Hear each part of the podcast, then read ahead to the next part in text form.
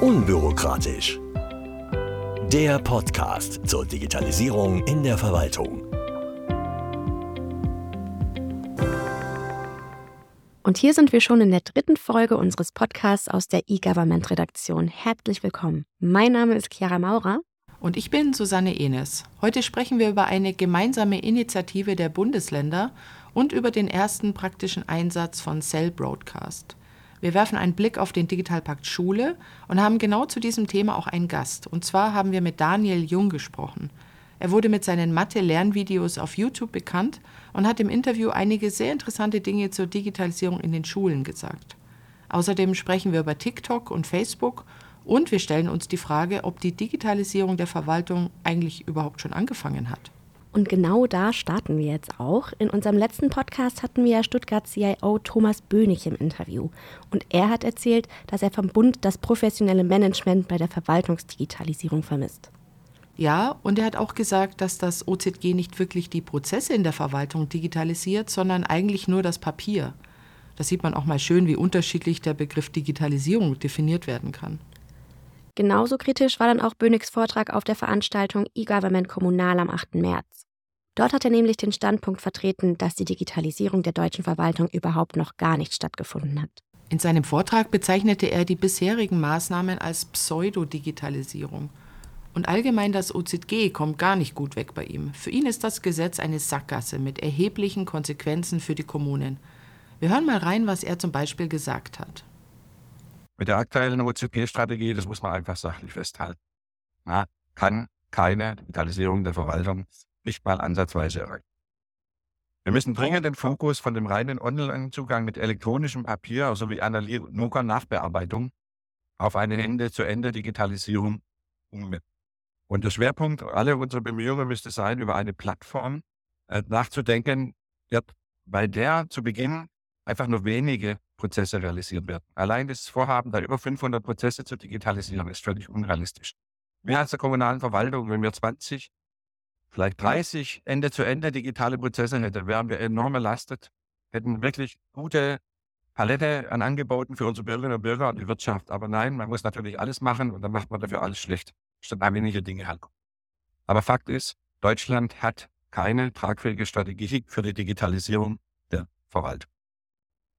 Der IT-Planungsrat hat sich jetzt schon fünf Jahre in den Sand gesetzt und sie wird es halt nochmal fünf Jahre hinten kriegen, ohne sich anstrengen zu müssen. Und das echte Grundverständnis für Digitalisierung und digitale Verwaltung muss auch dringend äh, vermittelt werden. Und ich glaube, da sind die Kommunen die besten Ansprechpartnerinnen, die Bundesländer finden können, weil wir können unser Geschäft, wir kennen unser Geschäft und wir kennen unsere Kunden. Wir wissen, was sie brauchen. Ja? Und Tatsache ist einfach, jeder Idiot kann etwas kompliziert machen. Ja? Es braucht ein Genie, um es einfach zu tun. Ja, das Vertrauen in die Vorgaben des Bundes hat offenbar ganz schön gelitten. Bei Beziehungen würde man sagen, es ist zerrüttet. Zumindest was die Initiativen rund um die Digitalisierung angeht. Apropos Initiative. Die Bundesländer sind nun auch aktiv geworden und haben ein gemeinsames Papier veröffentlicht. Und zwar mit acht Punkten, die ihrer Meinung nach für eine gelungene Digitalisierung wichtig sind. Übrigens haben Bayern und Rheinland-Pfalz diese Zusammenarbeit aller Länder initiiert. Die Digitalministerin von Bayern, Judith Gerlach, hat klar gesagt, warum diese Zusammenarbeit so wichtig ist. Sie sagte, bei der Behördenmodernisierung geht nichts ohne die Länder. Sie betont auch ganz klar, dass alle Länder bei der Digitalisierung durchaus vorankommen wollen, dass also niemand blockiert. Sie sagte, wir sind dabei und leisten unseren Beitrag. Genau das erwarten wir nun auch vom Bund. Na, dann schauen wir doch einfach mal rein in dieses Acht-Punkte-Papier. Was steht denn da drin? Ich zähle die Punkte einfach mal auf. Die Länder fordern eine einheitliche Deutschland-ID. Außerdem wollen sie von der OZG-Umsetzung zur Volldigitalisierung. Gemeint ist damit eine Ende-zu-Ende-Digitalisierung. Das hatten wir ja schon von Thomas Bönig gehört. Genau, die Länder möchten außerdem, dass die kommunale Ebene in den Fokus rückt, dass also zum Beispiel die Kosten für Fachverfahren übernommen werden. So wie das Hessen für seine Kommunen ja schon macht. Dann fordern die Länder, dass das EFA-Prinzip weiterentwickelt wird und dass die SDGVO umgesetzt wird, also die Single Digital Gateway Verordnung. Das ist eine EU-Verordnung, die einen einheitlichen digitalen Zugang zur Verwaltung in der gesamten Europäischen Union fordert. Als nächstes wollen die Länder, dass Schnittstellen über fachliche Ökosysteme geschaffen werden. Hier wird auch die FITCO stärker einbezogen. Sie soll nämlich eine Digitalisierungsstrategie und eine Standardisierungsagenda erarbeiten. Ja, und dann steht noch im Papier, dass die Digitalisierung konsequent umgesetzt werden muss und dass rechtliche Hindernisse beseitigt werden sollen. Dazu zählt auch das Opt-out-Verfahren. Die Autoren des Papiers nennen als Ziel eine intelligente Datenvernetzung und nennen das ein sogenanntes No-Stop-Government. Und auch der Digitalcheck als wichtige Instanz wird hier explizit erwähnt. Als letzter Punkt wird dann die Finanzierung angesprochen. Es werden klare Verhältnisse gefordert, um mehr Planungssicherheit zu bekommen. Wie das gehen soll, wird ebenfalls erwähnt. Durch ein föderales Globalbudget, und zwar auch für Betrieb, Wartung und die Weiterentwicklung von Projekten, die dem EFA-Prinzip folgen. Insgesamt sollen Länder und Kommunen so einfacher an Geld kommen, sozusagen, Achtung, unbürokratisch. Wie passend. Ja, ne? Ja, das Acht-Punkte-Papier haben wir übrigens in den Shownotes verlinkt. Wer sich also noch ein bisschen mehr einlesen möchte, bitteschön. Ja, nun zu etwas völlig anderem.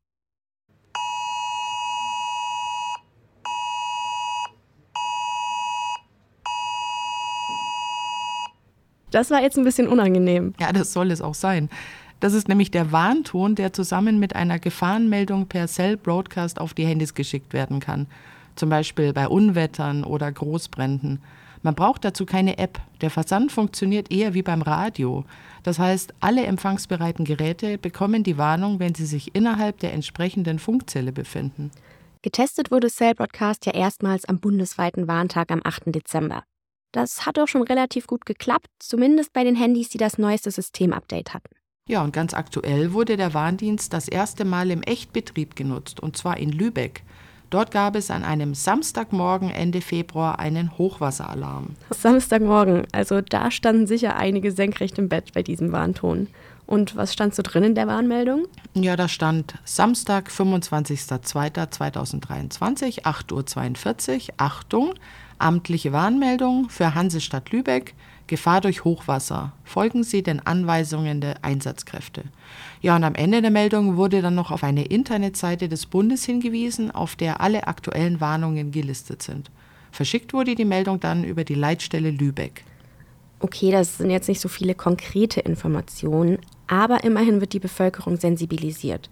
Und Gott sei Dank bestand laut der örtlichen Feuerwehr letztlich dann keine größere Gefahr durch die Überschwemmungen. Der Sprecher der Feuerwehrleitstelle sagte danach allerdings in den Lübecker Nachrichten, einerseits wollen wir bei Gefahren rechtzeitig warnen können, andererseits soll es aber nicht durch zu häufiges Auslösen zu einem Abstumpfen der Nutzer führen. Ja, hier kann man sicher noch nachjustieren. Das muss man übrigens auch noch an anderer Stelle. Momentan wird nämlich noch keine Entwarnung geschickt, im Gegensatz zum Beispiel zur Warn-App Nina. Denn die schickt ja eine kurze Meldung, wenn die Gefahr vorüber ist. Aber immerhin ist Cell Broadcast mittlerweile überhaupt in Deutschland verfügbar. In der Vergangenheit wurden die Bürger mobil ja vor allem über Warn-Apps wie Katwan oder eben Nina gewarnt. Dazu musste man aber natürlich die App auf dem Handy haben. Andere Möglichkeit, manche Stellen haben auch auf den sozialen Medien vor Gefahren gewarnt, aber auch da muss man natürlich erstmal die entsprechenden Seiten abonniert haben. Und das könnte in Zukunft auch schwierig werden. Immer wieder stehen soziale Medien in der Kritik. Ja, aktuell gibt es zum Beispiel Diskussionen über TikTok. Und je nachdem, wie der Fall ausgeht, könnte das weitreichende Folgen haben, auch für andere Plattformen. Aber mal von Anfang. TikTok. Man kann davon halten, was man möchte, aber Fakt ist, es ist derzeit mit mehr als einer Milliarde Nutzern weltweit eine der beliebtesten Social-Media-Plattformen, vor allem bei den jüngeren Generationen. Einfach erklärt kann man auf der App Videos produzieren und sich die von anderen Creatoren anschauen. Und da ist wirklich alles dabei. Lip-Sync-Videos, Musikvideos, Ratgeber, Livestreams und Sachen, da weiß ich ehrlich gesagt gar nicht, wie ich das erklären soll. TikTok gehört zu dem chinesischen Konzern ByteDance. Und das große Problem an der Sache, niemand weiß so wirklich, wie sicher oder unsicher die Plattform ist. Dabei spreche ich noch nicht mal von fragwürdigen und teilweise lebensbedrohlichen Trends, die sich wie Lauffeuer verbreiten. Nein, es geht auch um personenbezogene Daten, denn TikTok steht da schon lange in der Kritik. Der Vorwurf, durch die App erhalte der chinesische Staat Zugriff auf die Daten. Zwar weist ByteDance entsprechende Vorwürfe immer wieder zurück, jedoch wirkt auch sonst einiges nicht ganz so sicher. Ja, der Konzern hat ja auch erst im November zugegeben, dass Angestellte in China auf die Daten von Nutzern aus Europa zugreifen können. Und ich muss kein Datenschutzexperte sein, um zu verstehen, dass das ja wohl gar nicht mit der europäischen Datenschutzgrundverordnung zusammenpasst. Deswegen gab es auch ein Treffen zwischen Vizekommissionspräsidentin Vera Jourova, einigen EU-Kommissaren und dem TikTok-Chef in Brüssel. Der hat dabei versichert, dass an einer robusten Lösung für die europäischen Nutzer gearbeitet wird. Aber es scheint, als wäre da nicht allzu viel passiert, denn die EU-Kommission hat die App jetzt auf allen EU-eigenen Firmenhandys verboten. In Amerika und Kanada gibt es diese Regel übrigens auch schon. Genau wie in Lettland. Und auch das EU-Parlament hat mittlerweile nachgezogen. Bis zum 20. März muss hier sichergestellt werden, dass TikTok auf keinem der parlamentarseigenen Geräte genutzt oder installiert werden kann. Jetzt fordern einige auch auf Bundesebene solch ein TikTok-Verbot auf Diensthandys wie zum Beispiel der FDP-Europaabgeordnete Moritz Körner. Und auch der Bundesdatenschutzbeauftragte Ulrich Kelber ist kein Freund der App. Er hat bereits vor zwei Jahren dafür plädiert, TikTok nicht auf dienstlichen Geräten zu verwenden. Social Media scheint ihm aber grundsätzlich Bauchschmerzen zu bereiten. Das ist irgendwie ein Thema, bei dem er besonders kritisch ist. Er ist ja auch strikt gegen den Account der Bundesregierung auf Facebook. Ja, es ist ja auch seine Aufgabe. Auf seiner Internetseite heißt es schließlich, er, also der Datenschutzbeauftragte, ist der Hüter des Grundrechts auf informationelle Selbstbestimmung. Und als Hüter dieses Rechts ist es dann doch richtig, genau zu hinterfragen. Gerade wenn eine Seite oder eine App dafür bekannt ist, ich sag mal, datenschutzrechtliche Fragen aufzuwerfen. Da treffen aber natürlich zwei Fronten aufeinander, die eine komplett unterschiedliche Sicht auf das ganze Thema haben. Ulrich Kelber, der zu Recht und wie es sein Amt auch vorsieht, Bedenken äußert, was die Datensicherheit angeht, und auf der anderen Seite das Bundespresseamt. Das ist nämlich verantwortlich für den Facebook-Account der Bundesregierung. Und der Vorwurf von Kelber gegenüber dem Amt ist knallhart Fahrlässigkeit. Er fordert, dass die Facebook-Seite gelöscht wird. Denn seiner Meinung nach liefert die Bundesregierung dem Facebook-Mutterkonzern Meta unzulässig Inhalte und Nutzerdaten. Das Presseamt ist allerdings der Auffassung, dass Facebook alleine für datenschutzrechtliche Belange zuständig ist. Sie sehen den Auftritt der Bundesregierung auf Facebook als Teil ihrer Öffentlichkeitsarbeit. Ein Sprecher hat dazu gesagt, die sozialen Medien ermöglichen einen unmittelbaren und schnellen Kontakt mit den Bürgerinnen und Bürgern, der gerade in Krisenzeiten besonders wichtig ist. Nicht zuletzt, um auch Desinformation entgegenzuwirken, da wo sie entsteht. Ja, das sieht Kelber auch so. Er sagt, dass es wichtig ist, dass der Staat auch diese Wege zur Kommunikation nutzt, aber eben nur, wenn die Grundrechte der Bürger gewahrt bleiben. Er schlägt vor, den Twitter-Konkurrenten Mastodon zu nutzen. Und dort gibt es ja auch schon einige Bundesbehörden, und zwar ohne, dass die Betreiber deren Daten zu gewerblichen Zwecken nutzen dürfen. Mir ist aber, um ehrlich zu sein, nicht ganz klar, was die Bundesregierung oder das BPA damit zu tun haben, dass Facebook selbst datenschutzrechtliche Lücken aufweist. Die Regierung hat damit ja eigentlich nichts zu tun, sondern hat auf der Seite einfach nur ein Konto, das sich so ja auch jeder Bürger selbst erstellen könnte.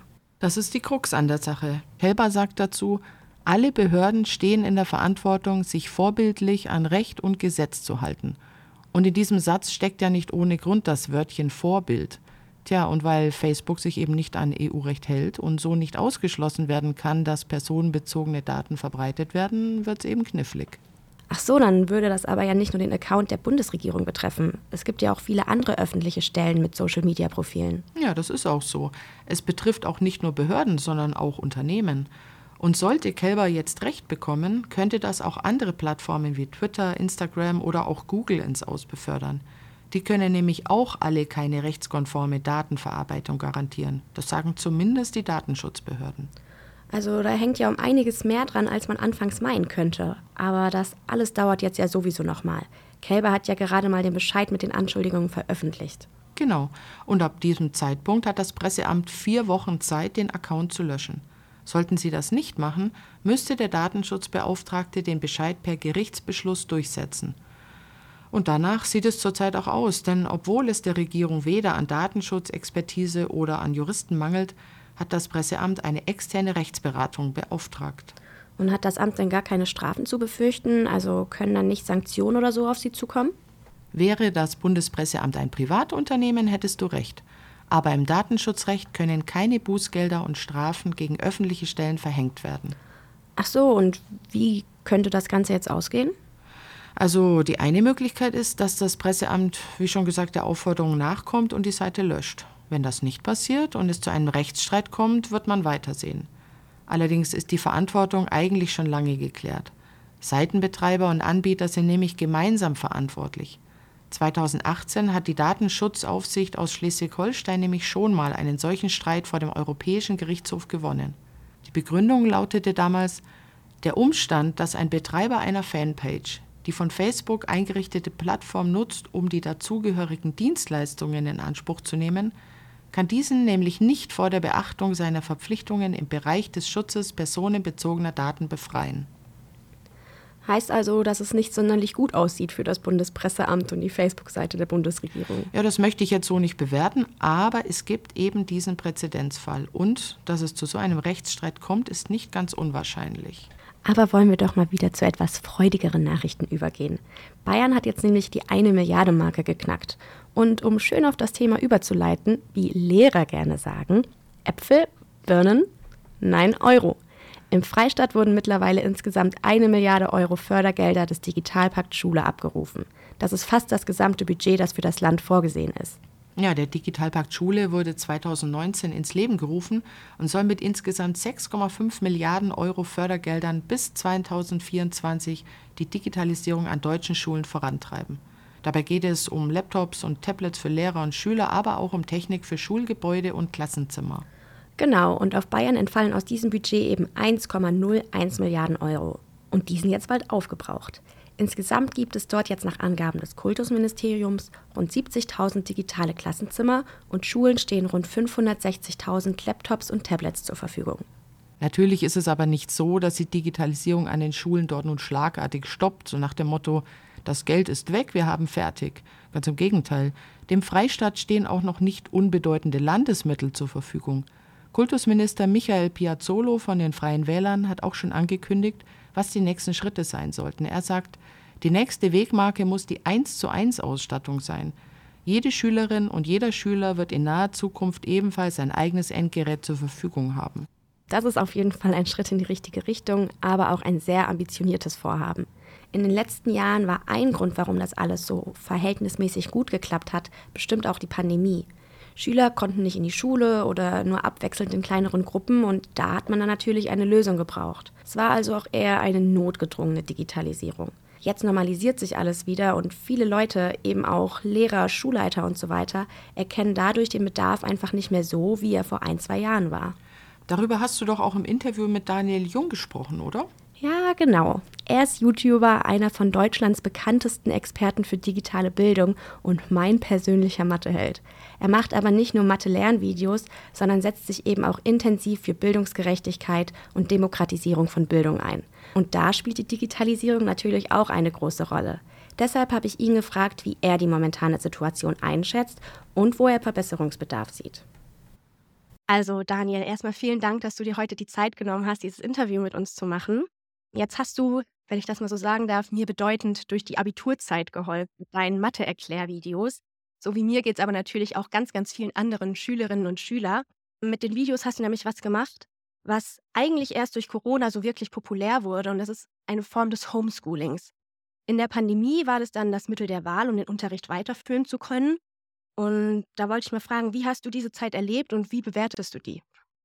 Ja, erstmal danke für die Einladung von meinem Gefühl her war es schon vor Corona eigentlich, dass das Lernen mit Erklärvideos aus Schülersicht schon eigentlich gang und gäbe war. Homeschooling an sich war natürlich jetzt, sagen wir mal, vom Wording her neu. Und erlebt habe ich es eigentlich, dass keiner so recht wusste, wie es zu machen ist. Also wie setze ich jetzt Videos ein? Wie, wie nutze ich ähm, Online-Tools, um gemeinsam zu kommunizieren?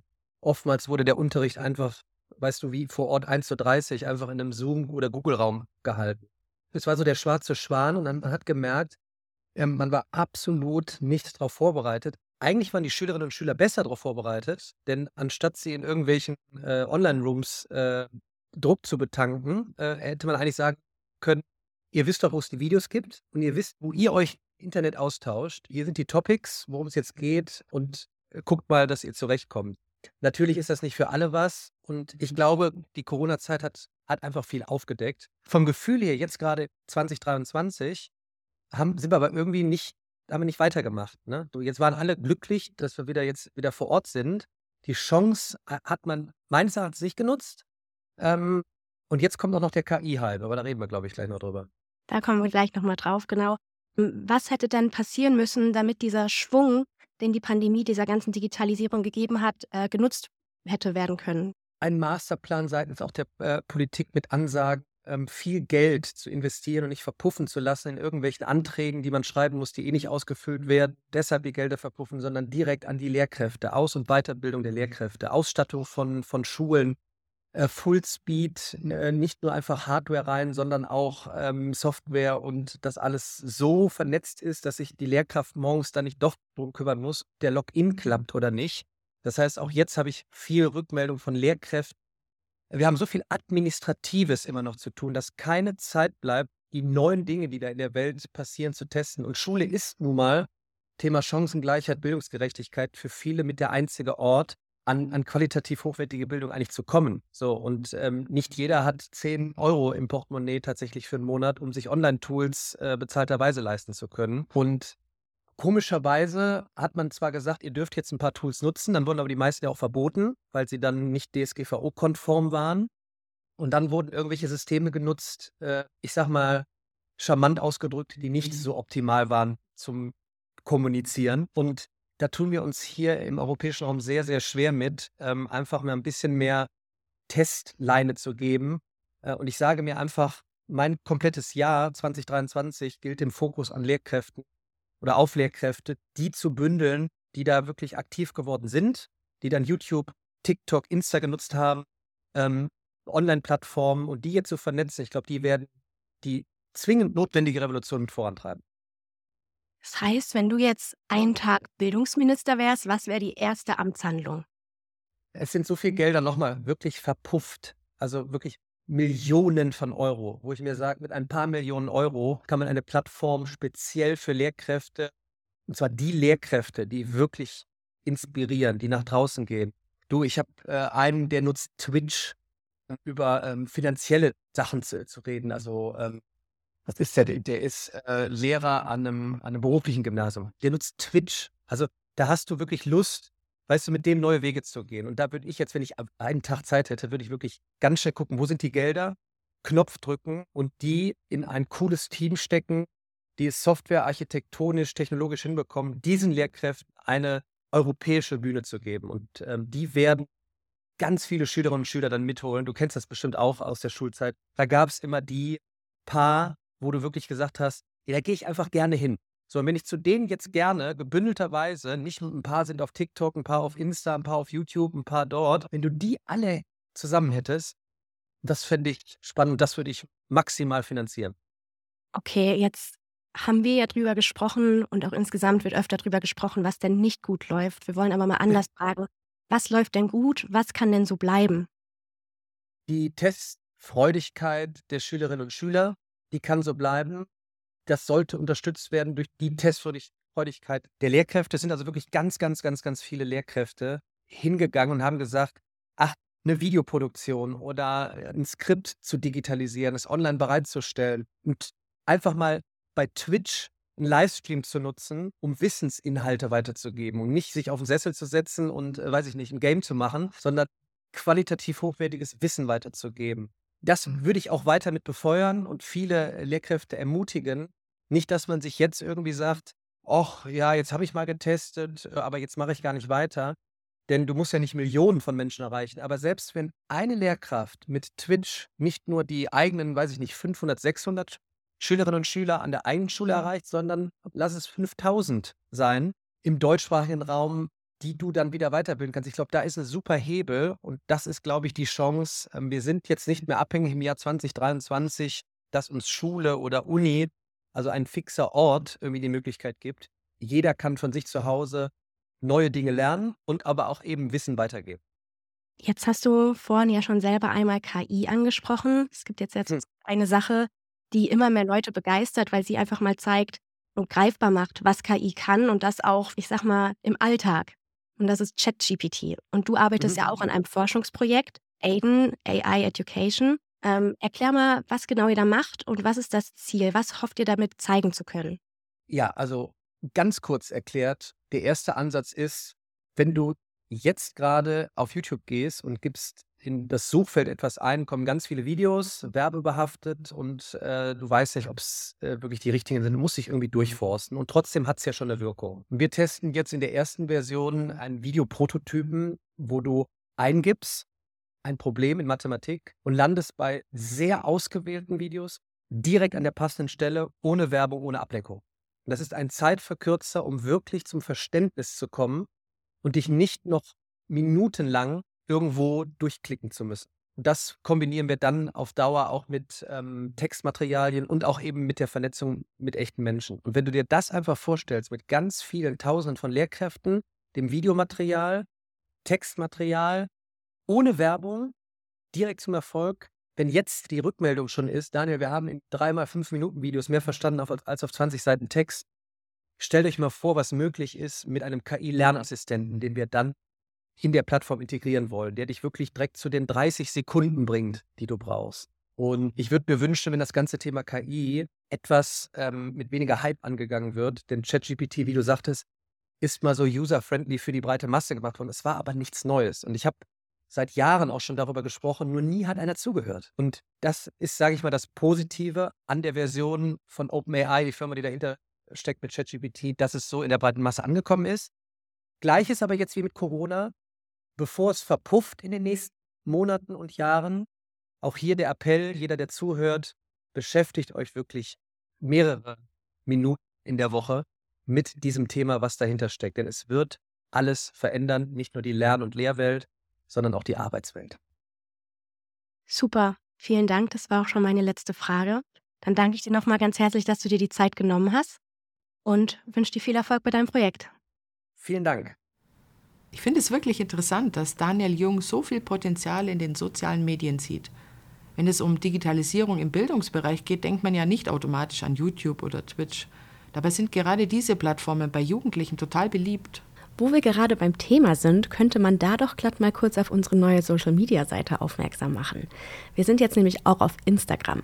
Auf unbürokratisch-podcast finden Sie ab sofort nicht nur Infos zu unseren neuen Folgen, sondern auch Einblicke hinter unsere Aufnahmekulissen, kleine Sneak Previews und alles, was uns sonst so beim Thema Podcast in die Finger kommt. Schauen Sie doch mal vorbei. Den Link finden Sie in den Show Notes. Aber genug Eigenwerbung, zurück zu Daniel Jung. Was wir auf jeden Fall auch festhalten können, Hardware ist nicht alles. Natürlich ist es wichtig, Schulen, Lehrer und Schüler auszustatten, aber dabei sollte man eben nicht vergessen, dass Soft Skills mindestens genauso wichtig sind wie die entsprechende Hardware. Und genau für diese Soft Skills gibt es auch Weiterbildungen. Zum Beispiel den Digitalführerschein für Lehrkräfte. Das ist ein Angebot des Vereins Deutschland sicher im Netz – Bereits im letzten Jahr gab es dort den allgemeinen Digitalführerschein und jetzt gibt es eben auch einen speziell für Lehrkräfte, damit sie souverän mit Tablets, Laptops und Smartboards umgehen können. Die Lehrkräfte können dabei durch sechs Module ihre Medien und auch die Sicherheitskompetenz verbessern. Denn die Geräte sind nutzlos, wenn sie Opfer von Cyberangriffen werden. Und das passiert in letzter Zeit ja auch immer öfter, wie wir bereits in Folge 1 gehört haben. Wenn Sie die noch nicht gehört haben, holen Sie das doch einfach noch nach. Ach, und übrigens gibt es mittlerweile auch Neuigkeiten zu Daniels Projekt Aiden. Am Albert-Schweitzer-Gymnasium in Neckars-Ulm hat nämlich jetzt die erste Feldstudie stattgefunden. Über 100 Schülerinnen und Schüler haben dort einen Mathe-Test geschrieben, bei dem sie sich von der KI helfen lassen konnten. Nun gilt es aber erstmal, die Zahlen und Statistiken auszuwerten. Es bleibt also spannend. Eigentlich wäre das jetzt der Punkt, an dem wir uns verabschieden. Heute haben wir davor aber noch ein kleines Outtake, denn während wir unseren Podcast aufgenommen haben, ist was passiert, was wirklich perfekt zum Thema gepasst hat.